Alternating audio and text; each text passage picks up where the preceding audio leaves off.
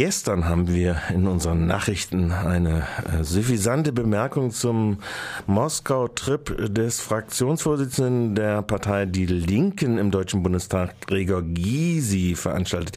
Jetzt sitzt neben mir Dirk Spöri vom Landesvorstand der Linken in Baden-Württemberg. Erstmal guten Morgen, Dirk Spöri.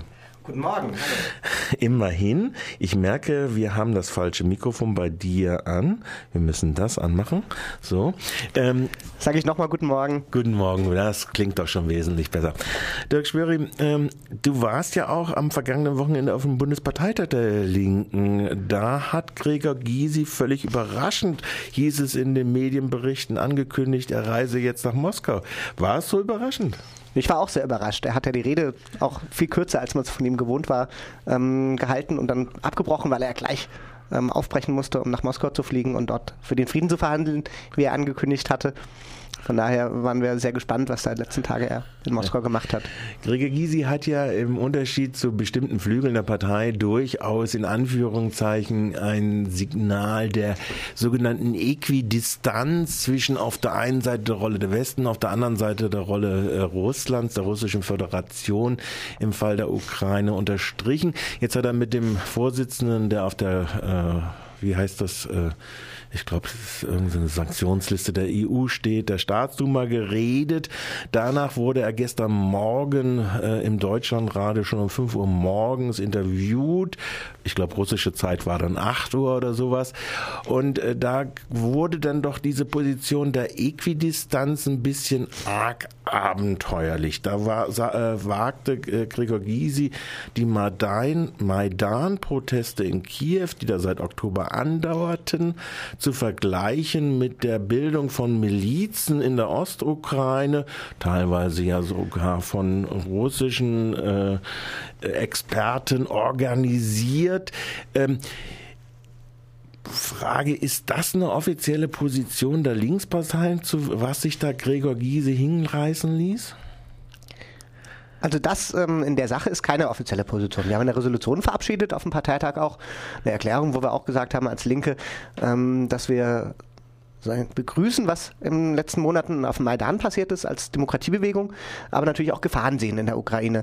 Ähm, aber die Gefahren ähm, natürlich vor allem von rechten Gruppen ähm, ausgehen, ähm, die versucht haben, die Maidan-Bewegung zu kapern, was bisher nicht gelungen ist. Ich, dummerweise, was mehr gelungen ist, ist ja, dass der Westen ähm, mit der Unterstützung von Timoschenko zum Beispiel durch die Bundesregierung ähm, versucht hat, auch stark Einfluss zu nehmen und damit, glaube ich, ähm, der Bewegung einen Bärendienst ähm, ähm, sozusagen erbracht hat und ähm, eigentlich, glaube ich, damit die eigentlichen Ziele der Bewegung ad absurdum geführt hat und eigentlich der Westen natürlich versucht, da eine Regierung zu etablieren, die ja, ihm genehm ist. Gut, das ist ja die nächste Position, die ich wäre. Also dies wäre etwas, wo du jetzt persönlich sagen würdest, die Gleichsetzung Maidan mit der Ostukraine und den Milizenbildung und der Separatisten plus die Ausnutzung des russischen Gesetzes äh, für den Beitritt äh, ist nicht so sehr die Posi offizielle Position der Linkspartei. Nein, im Gegenteil. Also das ist garantiert nicht die Position der Linkspartei. Und wahrscheinlich auch hat sich da äh, Gregor Gysi eher provozieren lassen. Ich glaube, da hat er sich auch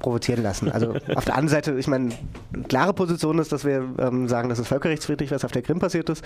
Ähm, das ist, glaube ich, eine deutliche Position, ähm, die die Linke und Gysi beide vertreten. Gut, aber jetzt da werde ich, würde ich jetzt dann doch nochmal interessant äh, einhaken wollen, weil wenn man sagt, das ist völkerrechtswidrig, dann muss man ja zurückgehen auf etwas, was eigentlich nach wie vor andauert. Wir haben die Budapester Erklärung von 1994, mhm. wo sowohl die beiden Atommächte des Westens äh, die USA und Großbritannien als auch die russische Föderation klar und deutlich zur äh, territorialen Integrität und zur äh, Souveränität der Ukraine sich bekannt haben und sich faktisch für die Übergabe der Atomwaffen, damals war die Ukraine die zweitgrößte, zweit- oder drittgrößte Atommacht der Welt, äh, bekannt haben im Gegenzug gegen diesen Austausch. In der Folge wurden dann ja auch noch äh, Verträge geschlossen über die Krim, militärische Nutzung der mhm. Krim und so weiter, Sofortnutzung der Militärstandpunkte,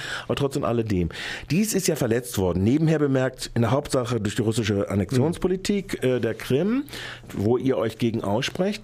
Aber auf der anderen Seite kann man vor diesem Hintergrund eigentlich eine Position der Äquidistanz einnehmen.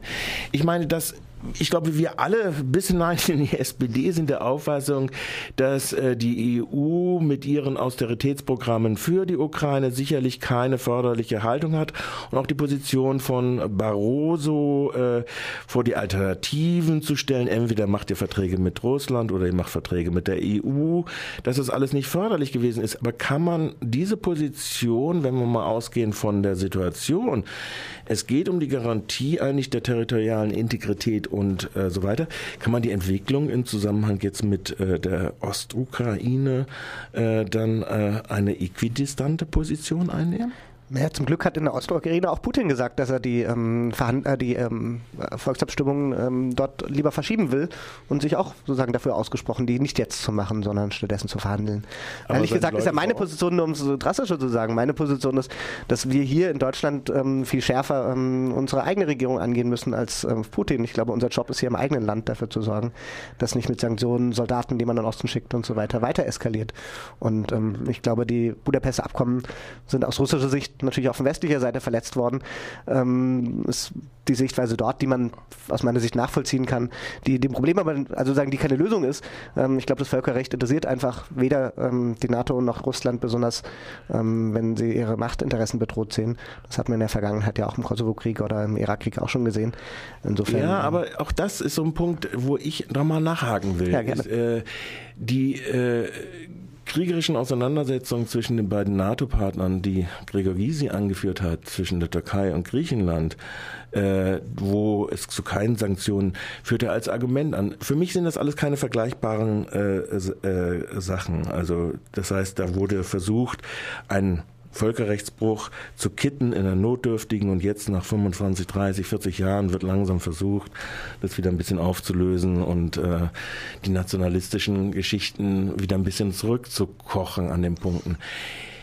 Das Kosovo ist, glaube ich, auch unter uns allen äh, war völkerrechtswidriger Eingriff. Äh, das natürlich ausgerechnet der Gazprom-Handelsvertreter Schröder, dies für sich reklamiert, ist natürlich wieder mal äh, ein typisches Kapitel für sich.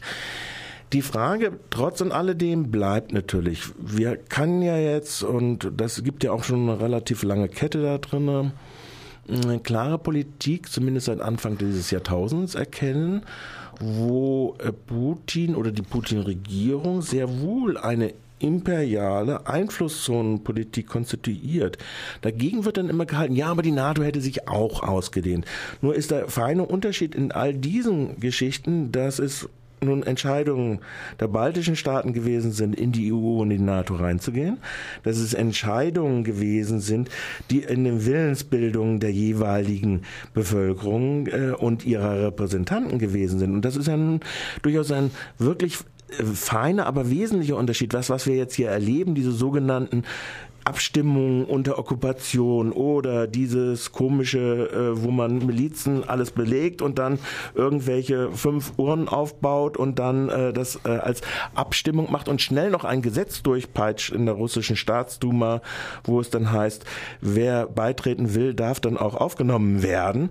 Das ist ja natürlich eine äh, relativ äh, schmierenhafte Komödie. Also das gleichzusetzen ist ja schon eine ent, äh, äh, doch äh, prekäre Art und Weise des Umgangs. So sehr ich das Interesse teile, die herrschenden Politiken in der EU und in Deutschland zu kritisieren. Also natürlich ist ähm, Russland eine imperialistische Macht sozusagen und eine Macht, die nach einem großen Zusammenbruch ähm, mit dem Ende des Kalten Krieges eigentlich sehr viel an Einfluss verloren hat und versucht, den zumindest regional wiederzugewinnen.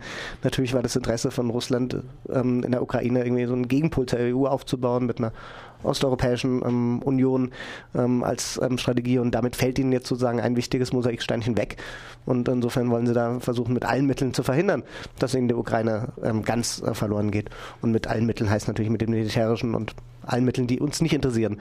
Ähm, ich glaube nur, ähm, dass schon auch, also sagen jetzt amerikanische und NATO-Schiffe im Schwarzen Meer, Abwehrraketen in Polen und Tschechien und so weiter, das sind auch alles Dinge, wo man die Bevölkerung dort nicht gefragt hat.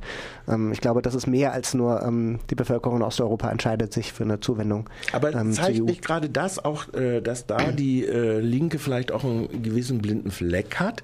Wenn äh, auch Gregor Gysi hat das so gesagt, der Westen gesagt wird. Wenn man genau hinguckt, dann sieht man doch ziemlich große Differenzen auch in der sowohl der EU, wo es durchaus unterschiedliche Positionen gibt, wo Frankreich und äh, Deutschland, aber selbst auch Großbritannien, also wie Sie gesagt, eine der Garantiemächte der Unabhängigkeit und Souveränität der Ukraine, äh, sehr auf Low-Level eigentlich drücken und äh, andererseits diejenigen, die Minderheiten haben und die direkt Objekt äh, solcher Politiken werden, wie die baltischen Staaten, aber auch Schweden, äh, ein forciertes Interesse beinahe daran haben, mehr Präsenz der NATO zu zeigen und umgekehrt wiederum südliche Staaten äh, wie Griechenland, Spanien, die Objekte, die also praktisch in den Genuss dieser Austeritätspolitik, die namentlich Deutschland auch äh, führend äh, gemacht hat, äh, da ein eher lockeres Interesse haben, äh, entgegenzutreten als EU.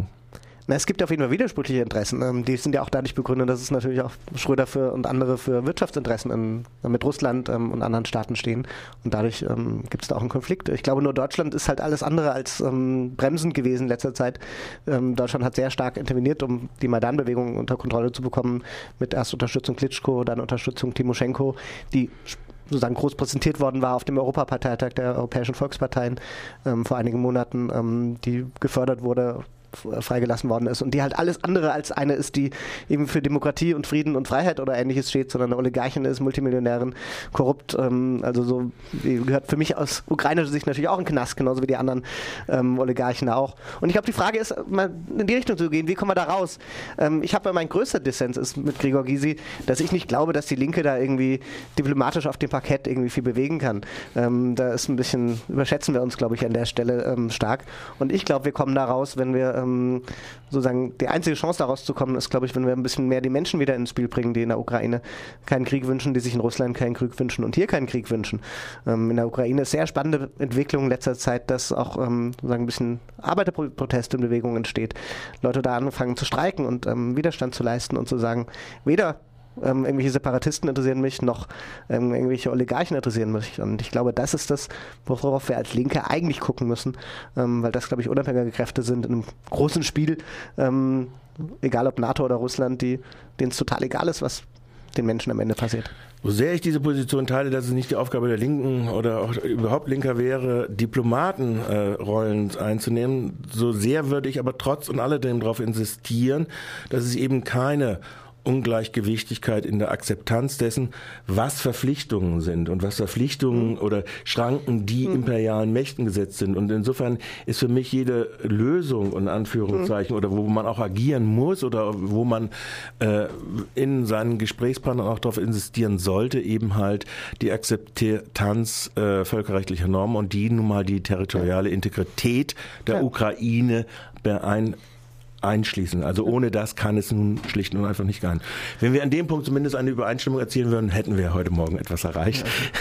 Ja, auf so. jeden Fall. Also ich glaube, als Linke appellieren wir daran und sozusagen erinnern wir an das Völkerrecht, haben das oft gemacht und unterscheiden eben nicht, ähm, welche Regierung das ist. Ob das uns eine, wir kritisieren nicht nur westliche Regierungen, sondern es ist uns total egal, ähm, ob es eine russische, chinesische oder sonstige Regierung ist, die ähm, Rechte bricht und mit, Rechte der Menschen mit Füßen trampelt.